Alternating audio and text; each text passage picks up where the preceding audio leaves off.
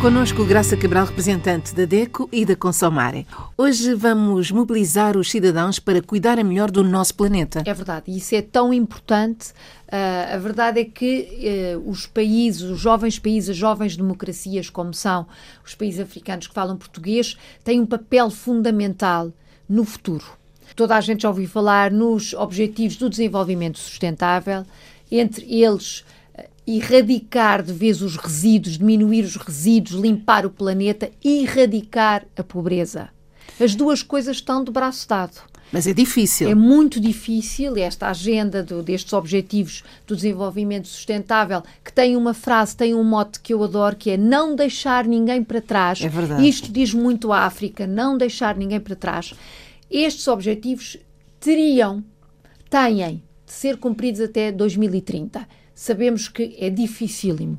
Mas, mas não é impossível. Mas não é impossível. E estes jovens países que têm população jovem, tanta população jovem que têm garra, que têm vontade e que estão a começar muitos projetos de raiz, têm um papel fundamental. Vamos começar pela mobilização em termos de resíduos. A luta atual, e toda a gente já ouviu falar, é contra o plástico.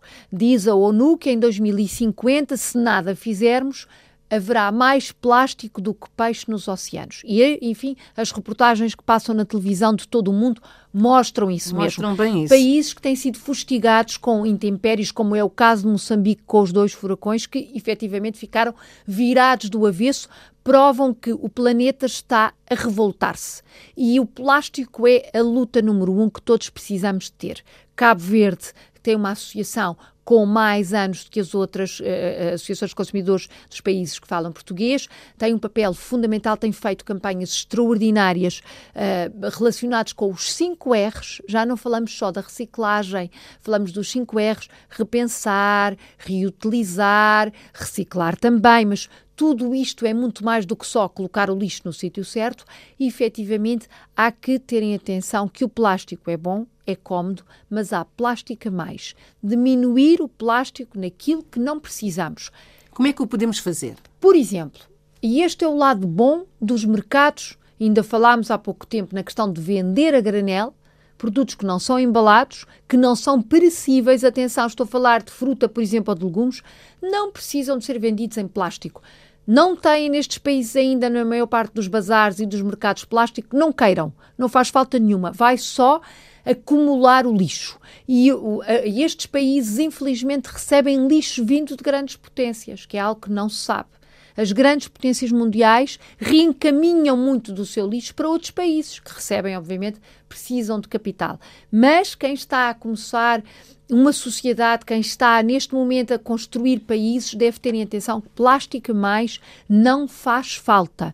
Não falamos daquilo que é fundamental à vida de todos. Estamos a falar de embalagens excessivas, de produtos plástico, talheres de plástico, pratos de plástico, nada disso é preciso. Não queiram que este tipo de produtos invada Utilizam o, vosso vidro. mercado. O vidro, a o papel. o papel, tanto material que é utilizado. Há exemplos interessantíssimos que eu descobri em países africanos, como por exemplo embrulhar uma série de alimentos em folhas de bananeira, coisas que são perfeitas, são da natureza, são efetivamente escolhas acertadas, tanto na segurança alimentar como na mobilização pelo bem-estar do planeta. Isto é fundamental. A outra situação é efetivamente a água. Ter cuidado com a água. Estamos a falar de países em que há muitas zonas em que ainda nem sequer há água canalizada. Não desperdiçar os recursos. E há pessoas que andam quilómetros para trazer água para casa. Portanto, por um lado temos este déficit, por outro lado, temos situações em que a água é mal utilizada ou é desperdiçada. Vamos tentar encontrar o, o equilíbrio, equilíbrio, porque claro. isto é um ponto fraco também no futuro do nosso planeta e estamos a ver efetivamente o que se passa. E depois pensar efetivamente nos tais 5 R's. Repensar as escolhas, dizer não ao plástico a mais. É fácil e estão em condições de o fazer com muito mais eh, comodidade e facilidade que nós aqui na Europa. Recusar o que não é necessário, o que é supérfluo.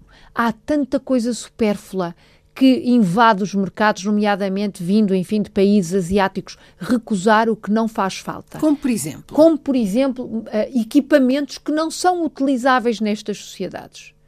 Telemóveis sempre a surgir uns em cima dos outros, uns muitos sítios nem sequer Nem têm tem- rede, nem de rede, internet. claro. Recusar o excesso, reduzir efetivamente, e aqui o reduzir não se aplica à maior parte, enfim, das famílias eh, africanas que efetivamente, enfim, alguns têm pouco, não dá para reduzir, mas quem puder efetivamente reduzir nos gastos, fazê-lo, obviamente. Depois, reutilizar materiais. Isso acontece muito ainda, ainda bem. Reutilizar a roupa, por exemplo, reutilizar os livros, reutilizar este tipo de equipamento e depois reciclar. Quem está a começar estes países tem por obrigação, estou a falar para os governos, de equipar locais com contentores do lixo perfeitamente equipados para a reciclagem, eh, depósitos para o papel, depósitos para as embalagens, depósitos para o, claro, o lixo indiferenciado, para o vidro, ter efetivamente espalhado por vários locais os recipientes corretos para a reciclagem do lixo.